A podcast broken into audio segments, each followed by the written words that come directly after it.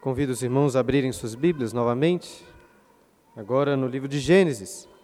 Estamos estudando e meditando neste livro da palavra do Senhor, e hoje nós vamos dar sequência, Gênesis, capítulo 21,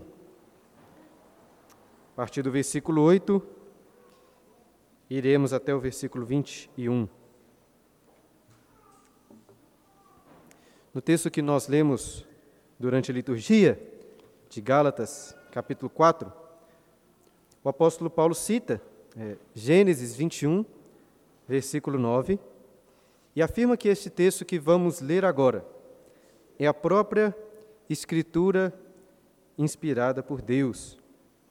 Isso me levou a refletir sobre a importância do que estamos fazendo neste momento, quando vamos ler e meditar no livro de Gênesis. Vários estudiosos que não são cristãos também se interessam muito por Gênesis, mas como uma obra literária de riquíssimo valor. Eles gostam muito das histórias do livro, porque fornecem importantes tipos e símbolos que formaram a concepção de mundo dos, dos israelitas, dos hebreus, e também porque trazem importantes aplicações para a atualidade. E nisso esses estudiosos não estão errados. Pois, de fato, as histórias de Gênesis, além do seu sentido literal, apresentam símbolos, aplicações muito importantes. O próprio apóstolo Paulo, neste texto aos Gálatas, usa os personagens dessa história, envolvendo Sara, Isaac, Agar e Ismael, como símbolos alegóricos de algo muito maior. Contudo, o problema é que esses estudiosos, a grande maioria desses estudiosos não cristãos, e também o problema de alguns que se dizem cristãos, é que leem esse livro como se fosse apenas uma obra fantástica, uma obra mitológica. Assim como nós podemos ler, por exemplo, os livros de Exíodo ou Homero, como a Odisseia, da mitologia grega, ou então as sagas da mitologia nórdica.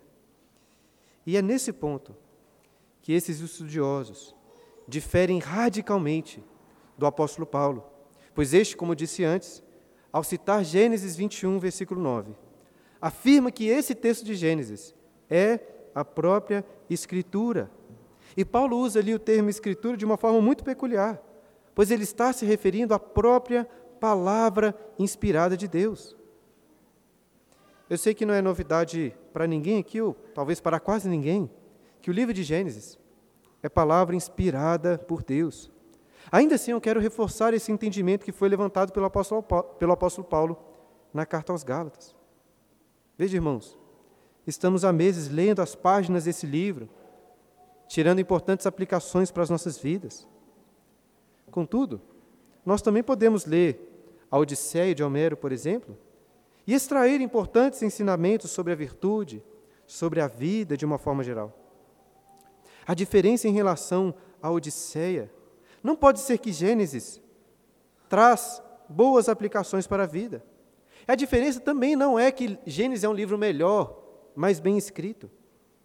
O fato é que temos diante de nós um livro que foi escrito por um, por um homem, assim como foi escrita a Odisseia. Contudo, Moisés, o escritor de Gênesis, foi inspirado por Deus, de forma que tudo que ele viu, ouviu, pesquisou para escrever esse livro foi conduzido pelo Espírito Santo de Deus, de tal forma que essas palavras são as próprias palavras do Deus Criador do universo. A Odisseia pode até ser um belíssimo livro, com preciosos ensinamentos, assim como vários outros livros que já foram escritos. Mas é só nas Escrituras Sagradas que encontramos, além de beleza, além de aplicações preciosas, palavras de vida eterna, como acabamos de cantar. Pois são as palavras do Deus que dá a vida, que dá a vida eterna para todos aqueles que leem a Sua palavra e creem nela com todo o seu coração. Portanto, irmãos, à medida em que lermos este livro, em que lermos essas palavras, não se esqueça que estamos diante da palavra de Deus. Agora, então, leia e escute com atenção Gênesis 21, versículo 8. Isaac cresceu e foi desmamado. Nesse dia em que o menino foi desmamado, deu Abraão grande banquete. Vendo Sara que o filho de Agar, a egípcia, o qual ela lhe dera à luz a Abraão, caçoava de Isaque, disse a Abraão: Rejeita essa escrava e seu filho, porque o filho dessa escrava não será herdeiro com Isaque, meu filho. Pareceu isso muito, muito penoso aos olhos de Abraão por causa de seu filho. Disse, porém, Deus a Abraão: Não te pareça isso mal por causa do moço e por causa da tua serva. Atende a Sara em tudo o que ela te disser, porque por Isaque será chamada a tua descendência. Mas também do filho da serva farei uma grande nação por ser ele o teu descendente. Levantou-se, pois, Abraão de madrugada, tomou pão e um odre de água, pô-los às costas de Agar, deu-lhe o menino e a despediu. Ela saiu andando, pelo, andando errante pelo deserto de Berseba.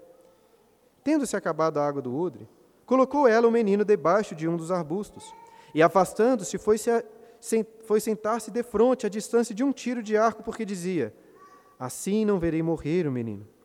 E sentando-se em frente dele, levantou a voz e chorou. Deus, porém, ouviu a voz do menino, e o anjo de Deus chamou do céu Agar e lhe disse: Que tens, Agar? Não temos, porque Deus ouviu a voz do menino, daí onde está. Ergue-te, levanta o rapaz, segura-o pela mão, porque eu farei dele uma, um grande povo.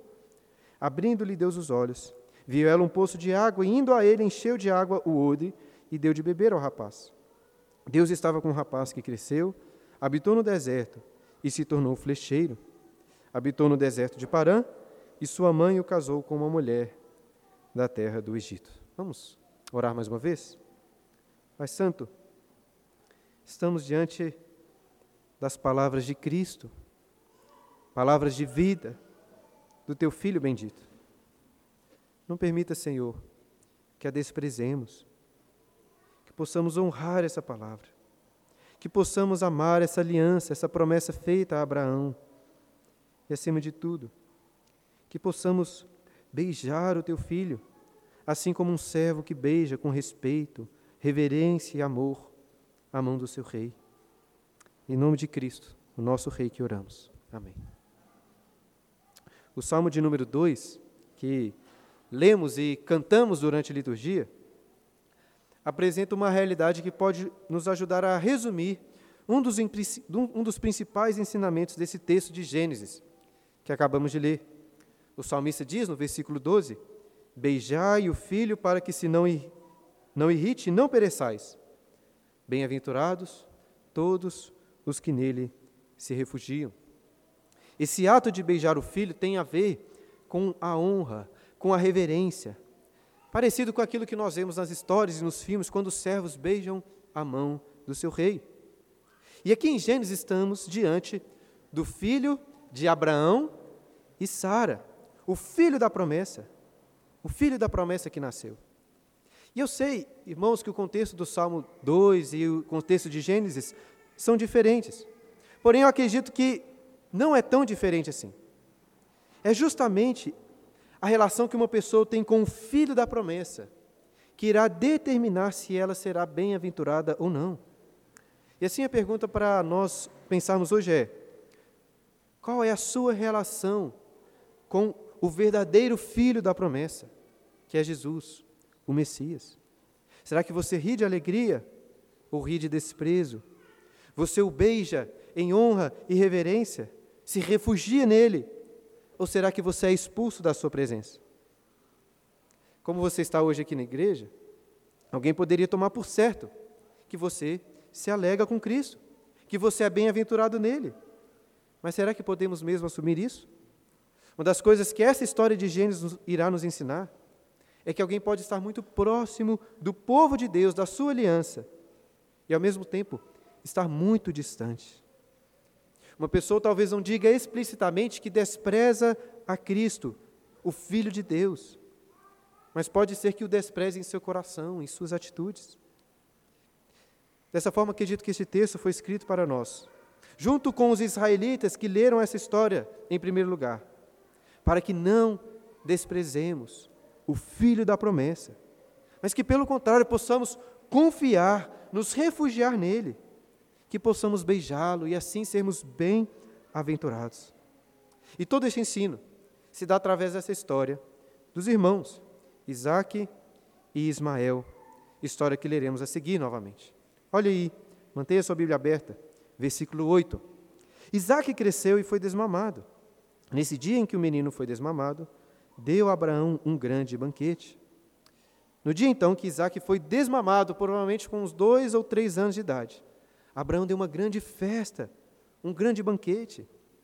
Alguns comentaristas eh, acreditam e sugerem que a, a mortalidade infantil nesse período era muito alta e, por isso, era costume de alguns celebrarem a vida da criança que crescia e era desmamada.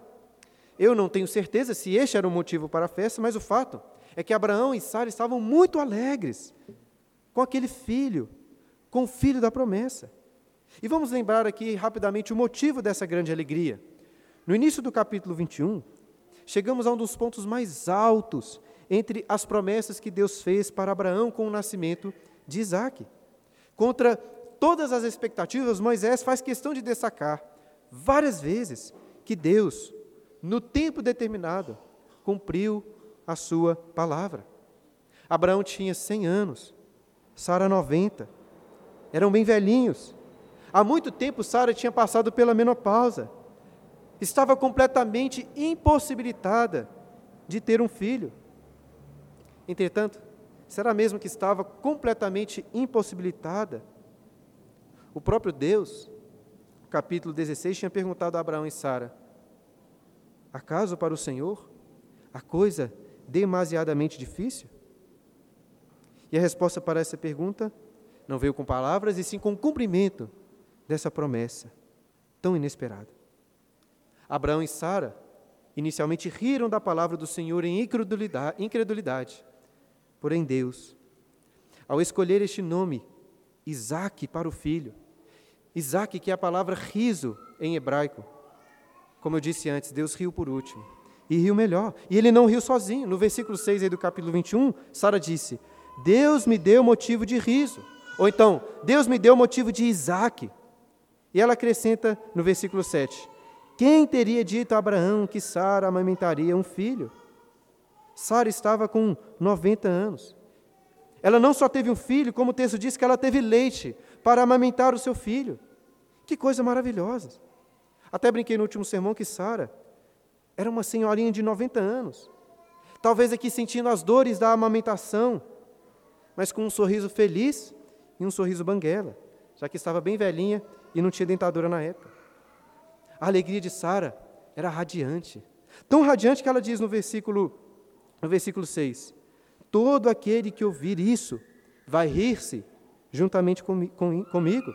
E para você ter uma ideia melhor, no texto hebraico, Sara estava cantando assim: Todo aquele que ouvir isso vai Isaac juntamente comigo. O nascimento de Isaac não é motivo de riso apenas para Abraão e Sara. Deus tinha dito a Abraão que ele seria uma bênção para todas as famílias da terra. E aqui vimos um cumprimento dessa realidade. Todas as pessoas, de todos os lados, de todos os povos, de todas as famílias, encontram motivo de riso com o nascimento deste menino, porque ele é o cumprimento da aliança, da promessa. Ele é o filho da promessa, de onde viria o verdadeiro Messias, o verdadeiro filho da aliança. Dessa forma, quando Isaac cresceu e foi desmamado, Abraão decidiu dar um grande banquete. No entanto, o que começou como uma grande festa termina com um terrível problema familiar. O capítulo 21 não continua com risos de alegria. Nem todo mundo estava feliz com o nascimento de Isaac. O que é motivo de alegria para uns, muitas vezes, é motivo de inveja, desprezo e tristeza para outros. E assim devemos lembrar do outro filho de Abraão, Ismael, que Abraão teve com sua serva Agar, a pedido da própria Sara.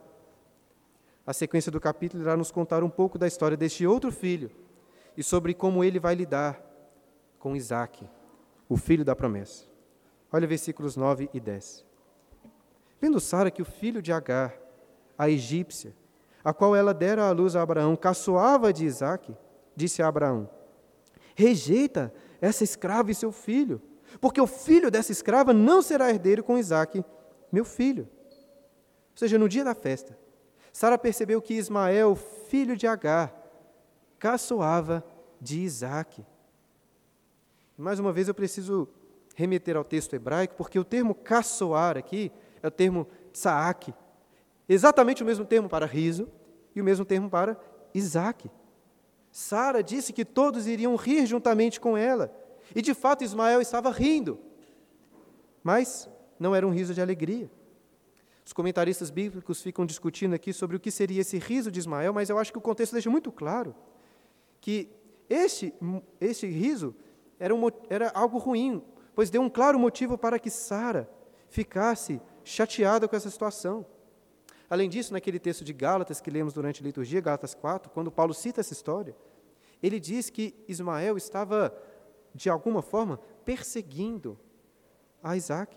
Ou seja, este riso de Ismael era de desprezo, de zombaria. E já existia um histórico de desprezo nessa família, pois quando Ismael ainda estava no ventre de sua mãe, Agar, esta desprezou Sara, a sua senhora. E se Sara já tinha ficado furiosa antes, quando Agar a desprezou, imaginem como que ela ficou agora. Quando viu seu filhinho, tão querido, sendo desprezado, sendo perseguido por Ismael, filho de Agar. Por isso ela vai até Abraão, para que ele desse um jeito nessa situação. Dá até para imaginar o tom da voz de Sara, com a cara fechada, apontando o dedo e dizendo: rejeita essa escrava e o seu filho, porque o filho dessa escrava não será herdeiro com Isaac, meu filho. E note que essa reclamação de Sara tem a ver com a herança de Isaac, a herança do seu filho. Voltemos agora, nós voltaremos a falar um pouco sobre este ponto da herança que ela levantou, mas vamos antes reparar aí qual foi a, a, a reação inicial de Abraão diante desse pedido de Sara. Versículo 11.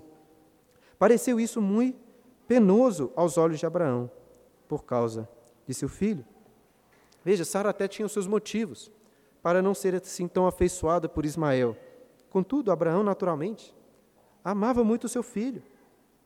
Levando em conta aquilo que é relatado lá em Gênesis capítulo 17, versículo 18, até pouco antes do nascimento de Isaac, Abraão parecia acreditar que Ismael seria o seu único herdeiro, através de quem as promessas de Deus iriam se cumprir. Abraão tinha 86 anos quando Ismael nasceu, como vemos lá em Gênesis 16, versículo 16. Isaac, o seu segundo filho, nasceu quando Abraão tinha 100 anos. Portanto, por 14 anos, Ismael foi o único filho de Abraão. Por isso, quando Sara disse para Abraão rejeitar o seu filho, isso pareceu muito penoso aos seus olhos. É o que o texto diz. E não é para menos. Eu imagino que Abraão já tinha sofrido muito quando Agar, lá atrás, ainda grávida de Ismael, tinha fugido, como lemos em Gênesis 16. E ele deve ter ficado extremamente feliz quando Agar voltou com seu filho, pôde ver o nascimento dele. Imagine agora como seria difícil para Abraão rejeitar o seu filho. É certo que Ismael devia dar um certo trabalho. Abraão tinha que discipliná-lo, tinha que chamar a sua atenção, afinal de contas, o próprio Deus havia dito que esse menino seria um jumento selvagem. No entanto, nada disso tirou a afeição que Abraão tinha pelo filho. Muitas vezes os pais até se afeiçoam mais por aqueles filhos que dão mais trabalho. E eu visualizo que Abraão, brincando com Ismael quando era criança, passeando com ele pelo deserto, contando histórias sobre o seu Deus, ensinando Ismael a caçar, a preparar um, um animal, fazer um bom churrasco, enfim, se alegrando com a presença do seu filho, como os pais naturalmente fazem. Eu sei que Abraão estava aqui feliz com o nascimento de Isaac, mas nunca um filho pode substituir a ausência de outro. Portanto, Moisés não estava exagerando quando disse: pareceu isso muito penoso aos olhos de Abraão. Eu duvido que Abraão iria por si mesmo dar ouvidos a Sara e rejeitar o seu filho. Contudo, por mais importante que seja o amor de um pai pelo filho, existem coisas mais importantes. E Deus irá lembrar a Abraão disso. Olha só, versículo 12. Disse, porém, Deus a Abraão: Não te pareça isso mal por causa do moço e por causa da tua serva. Atende a Sara em tudo o que ela te disser, porque por Isaque será chamada a tua descendência. Algumas pessoas ficam muito ansiosas para ouvirem Deus falando com elas. Mas nem sempre isso é fácil, né? Quer dizer, na grande maioria das vezes, é difícil. Quão difícil deve ter sido para Abraão ouvir essa palavra do Senhor? Já deve ter sido difícil para ele ouvir Deus dizendo que deveria atender a sua esposa em tudo que ela falou. E mais do que isso, Deus diz que Abraão não deveria olhar com maus olhos essa rejeição de Ismael. Por quê? Deus diz aí, porque por Isaac será chamada a tua descendência. Você lembra que antes Sara tinha dito assim: o filho dessa escrava não será herdeiro com Isaac, meu filho. E as mães às vezes exageram na proteção dos filhos, mas Sara tinha razão. E eu até acho que a motivação de Sara, que não era uma motivação muito piedosa, eu acho que tem muito de egoísmo nessa reclamação, daquele instinto super, super de mãe. Ainda assim, apesar de uma motivação errada, talvez, a demanda de Sara era justa. Deus estava usando a ira, os ciúmes de Sara, para cumprir os seus propósitos. Inclusive, precisamos de entender que Deus estava aqui protegendo o descendente prometido visto que Ismael, como foi profetizado antes, lá no seu nascimento, em Gênesis capítulo 16, versículo 12, seria, como o texto diz lá, um jumento selvagem. A sua mão será contra todos. Quando Deus chamou Abraão, disse que quem o amaldiçoasse ou quem o desprezasse seria amaldiçoado por Deus. Aqueles que riam de alegria junto com Sara seriam abençoados, mas os que desprezam como Ismael desprezou, devem ser amaldiçoados. Ismael tinha que ir embora, porque ele desprezou o filho da promessa. E este, Isaque, deveria ser o único herdeiro das promessas e das bênçãos de Deus feitas a Abraão. Agora, poderíamos até tentar um pouco imaginar o que seria de Ismael se ele não tivesse desprezado Isaac. Vamos supor aqui que Ismael tivesse aceitado Isaac como filho da promessa e crido que era através de Isaac que as promessas, que as bênçãos de Deus seriam cumpridas, o que teria acontecido dele? Claro que eu não sei ao certo o que teria acontecido, mas eu suponho que as coisas teriam sido mais amigáveis. Mas de todo jeito, o fato é que isso não aconteceu. Ismael desprezou Isaac. E esse desprezo se encaixa perfeitamente nos planos de Deus que controla todas as coisas, do Deus que tinha escolhido Isaac como filho da promessa e rejeitado Ismael. Isaac seria, seria aquele por meio de quem a descendência de Abraão seria estabelecida.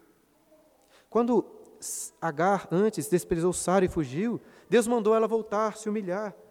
Mas com Ismael isso não vai acontecer. Deus, de fato, quer que ele seja rejeitado, mandado embora. E eu estou aqui a todo momento citando o nome de Ismael, mas eu preciso destacar, e perceba isso no texto, que nenhuma vez o nome dele é citado na história. Sara o trata apenas como o filho da escrava. Isso já seria esperado dela. Mas o mais curioso é que nem o narrador da história, nem o próprio Deus, quando fala com Abraão, usa o nome de Ismael. Aqui Deus chama apenas de moço, eu acho que esse detalhe serve para reforçar que o Senhor estava de fato rejeitando Ismael. E a pergunta que devemos fazer é: por que Deus escolheu Isaac e rejeitou Ismael? Seria apenas por um capricho da vontade do Senhor? Não é isso que a Bíblia ensina. E aqui devemos voltar naquele texto de Gálatas que lemos durante a liturgia, Gálatas 4, 21. Paulo ali mostra que Agar e Ismael são um símbolo da carne enquanto Sara e Isaac são um símbolo da promessa. Como assim? Abraão se deitou com Agar em primeiro lugar porque Sara queria que se cumprisse a promessa do seu filho. E assim Abraão teve um filho com Agar por meios naturais. É claro, irmãos, que todo filho é uma dádiva de Deus, mas entenda que nesse sentido, Ismael é um filho do esforço próprio de Abraão, de uma tentativa frustrada de cumprir a promessa de Deus. Ismael é o filho da carne, no sentido de ser um filho do esforço humano. Por outro lado, Sara não podia ter filhos por meios naturais. Ela sempre foi estéril e há muito tempo já tinha passado pela menopausa. Portanto, o nascimento de Isaac foi um claro resultado da promessa de Deus. Em resumo, o que eu estou querendo mostrar é o seguinte: Ismael é um símbolo do poder do homem, enquanto Isaac é um símbolo do poder de Deus. Abraão poderia até tentar se gloriar em Ismael, pois ele era fruto do seu próprio esforço. Mas Abraão não poderia se gloriar em Isaac, pois claramente essa glória pertencia somente a Deus. E assim, cada um desses filhos serve como um símbolo, como um paradigma do relacionamento de Deus com o homem. Por um lado, muitas pessoas acreditam que pela carne, ou seja, pelo seu próprio esforço, poderão se aproximar de Deus, poderão ser salvas, alcançarem a vida eterna nos céus. Praticamente todas as outras religiões do mundo são assim, pois ensinam o que você deve fazer para alcançar a redenção, seja, qual é, seja essa qual for. Por outro lado, o cristianismo não está fundamentado na carne, no esforço humano. O cristianismo está fundamentado na promessa de Deus, que diante das impossibilidades da força humana, da incapacidade do homem, envia o seu próprio filho para nos salvar e nos redimir. E é por isso, irmãos, que Ismael tinha que ir embora. Abraão precisava compreender, assim como todos nós precisamos também compreender, que nada podemos fazer para alcançar a promessa da redenção, para nos aproximarmos de Deus. Não adianta você orar, jejuar, fazer caridade, não adianta ir à igreja, não adianta cumprir boas obras. Não tem nada que você possa fazer para alcançar a salvação, a não ser reconhecer a sua total incapacidade e se agarrar no filho da promessa. Era necessário, irmãos, que Abraão despedisse Ismael, pois ele era o símbolo da carne, do esforço próprio. Agora, isso não significa que Deus iria desamparar completamente Ismael. E eu imagino que, além de triste, Abraão estava neste momento muito preocupado, pois, despedindo o seu filho, o que seria dele? Como iria sobreviver no deserto sem ninguém? E por isso Deus volta a falar com Abraão, que por causa dele, por causa de Abraão, Deus cuidaria de Ismael. Olha o que o Senhor diz no versículo 13. Mas também do filho da serva farei uma grande nação, por ser ele teu descendente. Ou seja, Abraão não precisava se preocupar com Ismael, pois Deus iria cuidar dele, fazer dele uma grande nação. Seria uma preocupação menos, mas ainda assim, não deve ter sido fácil. Olha o que Abraão faz, fez no versículo 14. Levantou-se, pois, Abraão de madrugada, tomou pão e um odre de água, pô-los às costas de Agar, deu-lhe o menino e a despediu. Eu até imagino que com olhos marejados e tanto chorar, Abraão levantou de madrugada, sem conseguir dormir nada, deu um pouco de pão, água para Agar e a despediu juntamente com seu filho. Ele estava obedecendo à ordem de Deus, mas não acho que foi fácil. Ele tinha fé em Deus em seu coração, mas a dor da separação também estava lá no seu coração. Olha, irmãos, no próximo capítulo veremos Abraão passando por uma provação que, em muitos sentidos, foi ainda maior do que essa provação aqui. Pois Deus pediu para ele sacrificar o seu outro filho, Isaac. Mas em pelo menos em um sentido, a dor com essa provação agora com Ismael foi maior. Em um sentido. Por quê? O autor dos Hebreus afirma que Abraão, lá em Gênesis 22, acreditava que ainda que Isaac morresse, Deus iria ressuscitá-lo. Mas agora, entenda, Abraão não tinha nenhuma esperança de ver novamente o seu filho. Até onde sabemos, essa foi a última vez que Abraão viu. A, morte, a dor da morte de um filho deve ser terrível, mas a dor de ter um filho vivo, mas completamente distante, sem nunca mais poder vê-lo, sem não poder, sem ter a sua companhia, pode ser até pior. Ainda assim, por mais difícil que tenha sido, Abraão obedeceu a Deus. Jesus, em Mateus 10, versículo 37, diz: Quem ama a seu filho ou a sua filha mais do que a mim, não é digno de mim. Abraão amava mais a Deus do que a seu próprio filho Ismael. Queridos irmãos, Abraão é o nosso pai da fé. E se ele foi provado dessa forma, não ache que você também não será provado assim. E note que justamente quando Deus tinha cumprido uma das suas maiores bênçãos na vida de Abraão, quando ele estava festejando, pois Isaac, o filho prometido, tinha nascido. Quando parecia tudo ótimo, foi o momento em que Abraão passou por uma das maiores provações da sua vida. E isso acontece conosco também. Até porque muitas vezes achamos que após uma, uma bênção de Deus que tanto queremos, as coisas serão mais fáceis. Pensamos assim: apenas se Deus me der um filho que eu tanto quero, apenas se Deus me der um casamento que eu tanto quero, apenas se Deus me abençoar com a saúde, com a cura de uma doença, com um emprego melhor, com uma promoção, com uma igreja mais fiel, enfim, se Ele me der isso ou aquilo, então as coisas serão muito mais fáceis. Mas não é assim. Pois ainda que Deus lhe abençoe com aquilo que você tanto quer, você continuará sendo provado.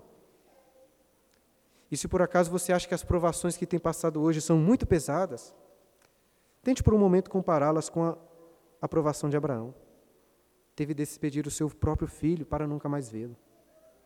Dessa forma, irmãos, não permita que as provações desanimem a sua fé em Deus, visto que elas possuem o propósito contrário, exatamente o propósito contrário.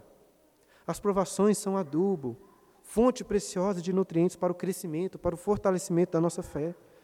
Ainda que sua provação seja muito penosa, como foi para Abraão, confie na palavra de Deus, que diz lá em Tiago, capítulo 1, versículo 1, versículos 2 e 3 assim: Meus irmãos, tende por motivo de grande alegria o passardes por provações, sabendo que a provação da vossa fé, uma vez confirmada, produz perseverança.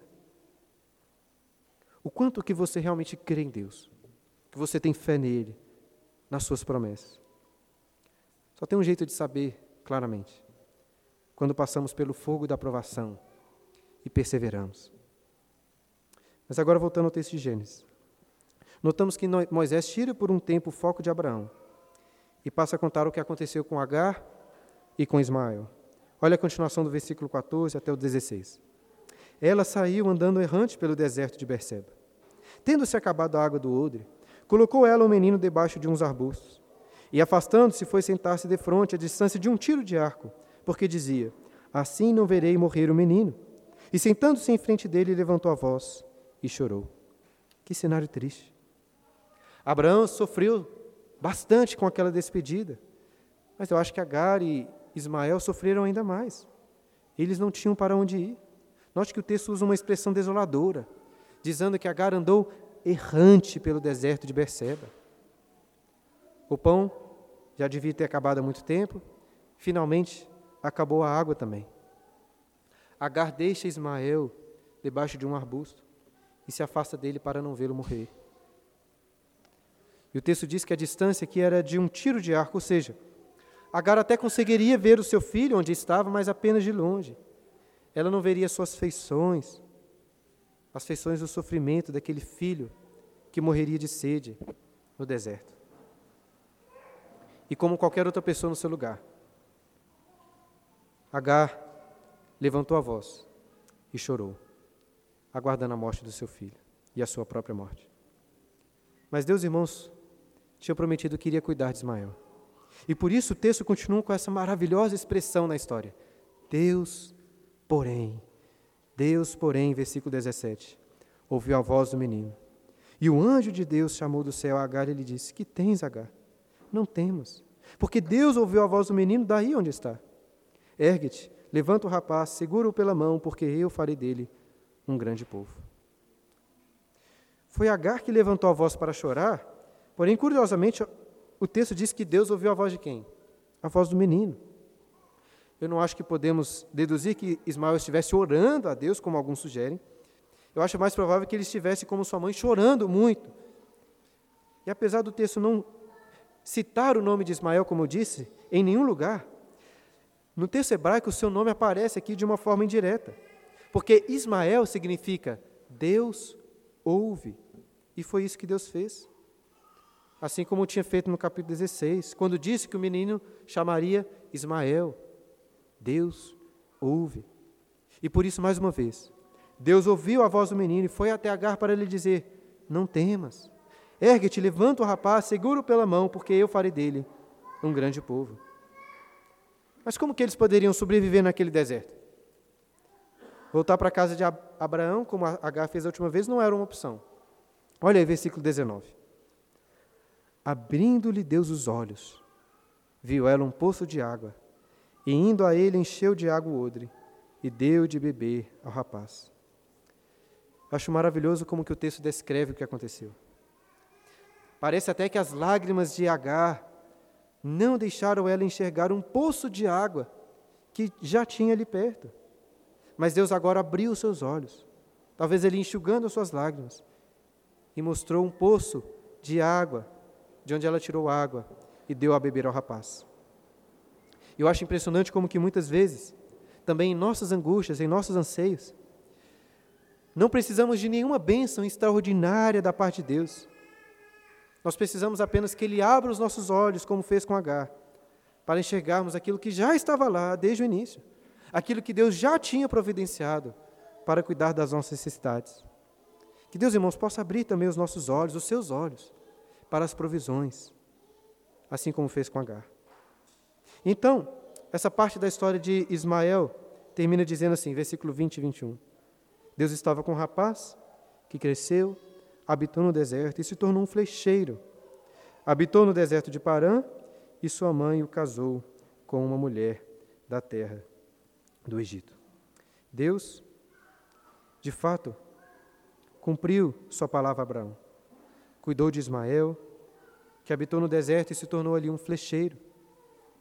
A sua mãe, que era egípcia, o casou com uma mulher da sua terra, dando assim oportunidade de Ismael estabelecer uma grande nação, como já havia sido profetizado.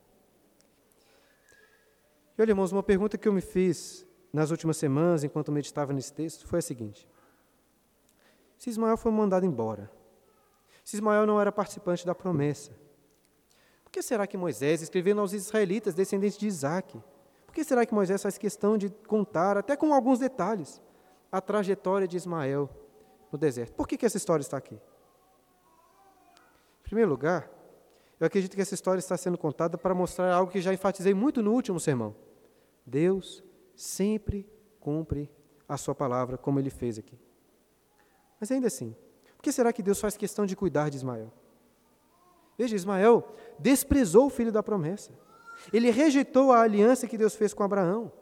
Ele foi mandado embora. E mesmo assim o texto diz: Deus estava com o rapaz. Eu acho que Moisés, com essa história, quer ensinar aos israelitas, e a nós também, como que muitas vezes Deus lida com pessoas que desprezam a sua promessa, que desprezam a sua aliança.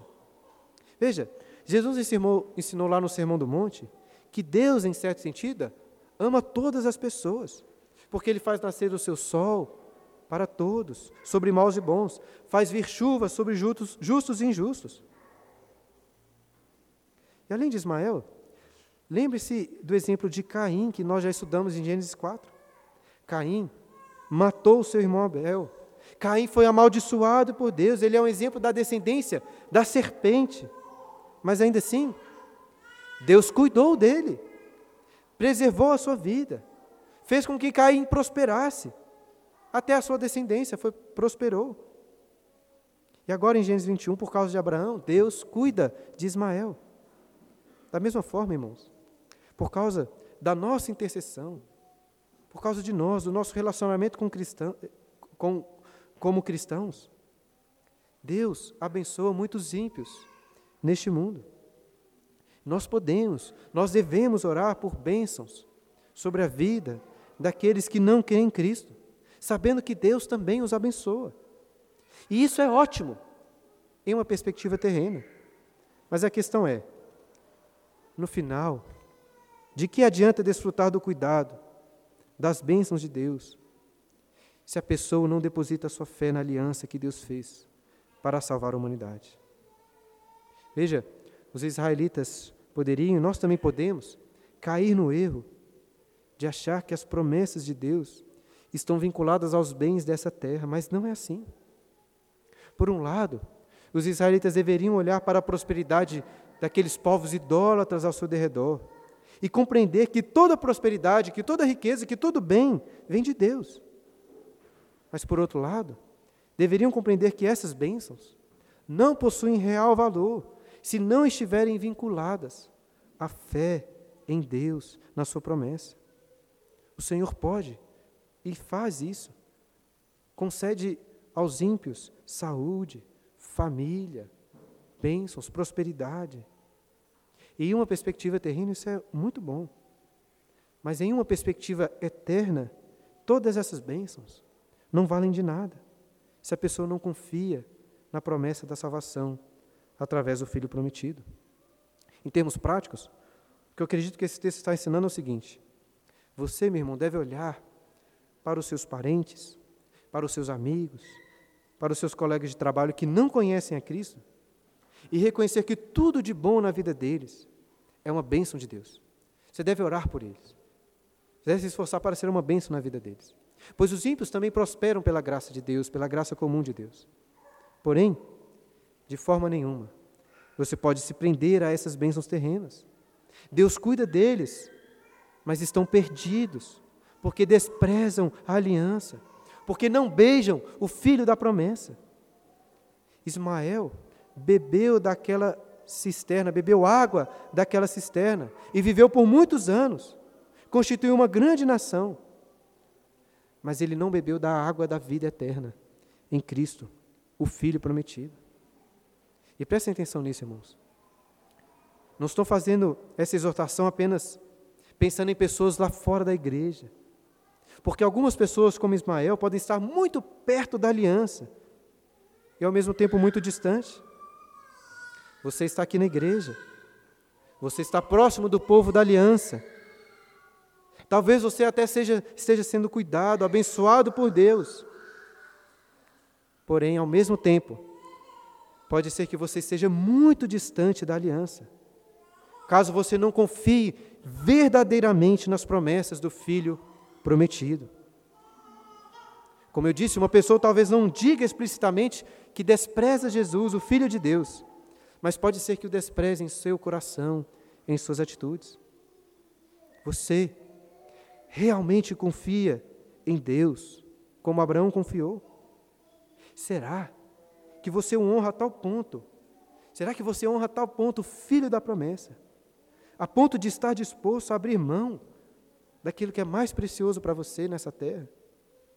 Qual é a sua relação com o filho da promessa Jesus? Você o despreza em seu coração? Será que você o despreza em seus constantes pecados?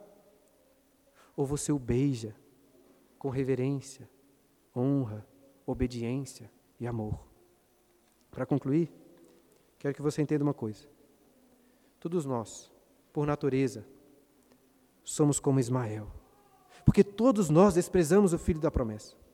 Todos nós merecemos ser amaldiçoados, expulsos da aliança expulsos da presença do Senhor. Mas assim como Abraão despediu seu filho, que desprezou a aliança, Deus despediu o seu próprio filho. É claro que Jesus não desprezou a promessa. Na verdade, ele foi o único homem que perfeitamente honrou essa promessa, honrou a aliança. E ele fez isso em nosso lugar. Mas o ponto é, para perdoar o nosso desprezo pela aliança, ele assumiu esse desprezo em nosso lugar. Nós merecemos a maldição, mas ele se fez maldição em nosso lugar. E se era impossível para Sara conceber um filho, muito mais impossível se possa dizer assim, é a sua redenção. Mas Deus fez aquilo que para nós é impossível. Ele enviou o seu próprio filho para nos salvar.